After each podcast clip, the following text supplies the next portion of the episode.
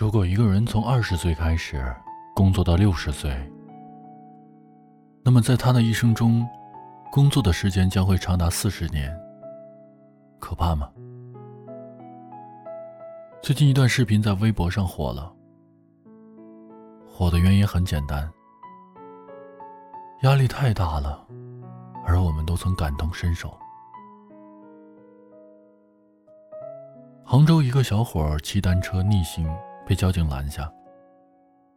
随后，他接了一个电话，温柔的对对方说：“我那辆汽车被抓了，现在走不了，很快的，两三分钟，你在那儿等我吧。”话音刚落，他就把手机摔了，瞬间崩溃了，连忙给交警下跪，并且蹲在地上大哭了起来。原来小伙每天都要加班到十二点，而这天，是因为女朋友没有带家门钥匙，他要赶着把钥匙送回去，再接着赶回公司加班。被交警追问原因时，他抱头痛哭：“我疯了，我压力好大，我其实不想这样的，我真的好烦呀，我只是想哭一下。”最后，在交警的劝说下，小伙赶回去给女朋友送钥匙了。很多网友留言表示看哭了，他的哭喊和无奈，轻而易举的击中了屏幕这头的我们。年纪轻轻的他，为什么突然就崩溃了呢？是加班？是女友的催促？还是逆行被罚？答案都不是。偶尔的一次爆发是经年累月的积压。有多少人和他一样，白天面不改色的扮演着大人的角色，到了夜晚就会情绪爆发。世界从来没有容易二字，成年人的崩溃从来都是悄无声息的，但真相就像是剥洋葱。一层一层剥去外表的体面，总会有让你泪流满面的时刻。所谓压力，其实都是这么来的。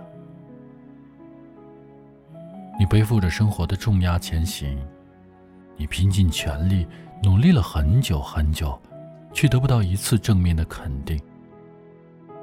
这时，压力就会像乌云一样，一点一点的遮住你的内心。压垮你的斗志。你一边告诉自己要元气满满，一边又被现实给打回原形，甚至没有办法正常生活。你变得闷闷不乐，拒绝和人沟通，压力大到喘不过气，就觉得这个世界上没有人能够理解自己。你开始怀疑自己。有时候会觉得自己的选择错了，甚至不知道该如何是好。看着同龄人的生活都比自己好，但自己却是连生活都没有的人。你想放弃了，但又害怕了，怕未来无人可依，还是只能靠你自己。所以，无数个想要放弃的瞬间，你都咬咬牙忍了下来。看到有人说，现在我们能哭出声音的都是小事儿。我想起了我的两个朋友，平时看起来大大咧咧的，整天和没事人一样。其中一个恋爱谈了六年，结果就是分手和堕胎。现在的他自己开了一家店，到处旅行。另一个。和家庭断绝了关系，自己一个人每天在外潇洒快活。当我把这条热搜视频转发到只有我们三个人的群里时，大家都暗自悲伤了起来。第一个朋友说，坠胎的时候都没哭，有天晚上家里突然停电了，自己却缩在角落里哭了起来。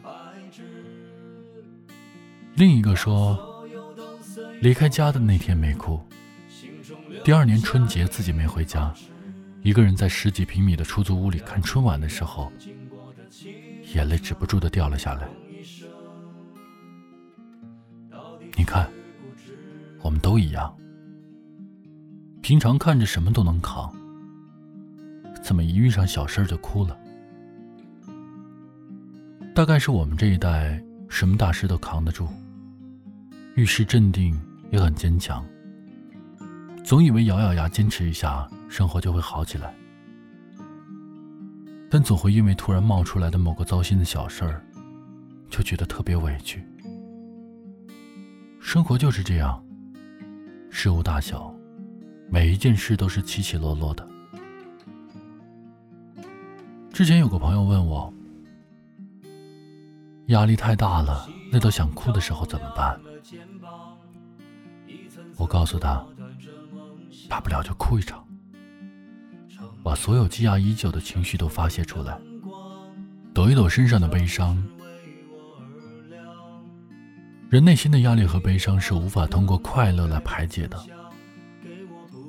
你要学会发泄，要有分享压力和悲伤的能力，只有这样。你才能够重新找到温暖，找回活力，直至重新遇见最初的自己。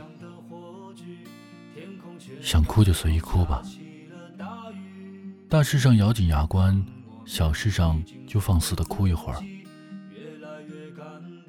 你不必将成长的每一个阶段都调成静音，毕竟只有一次的人生，哭过之后，终将成长。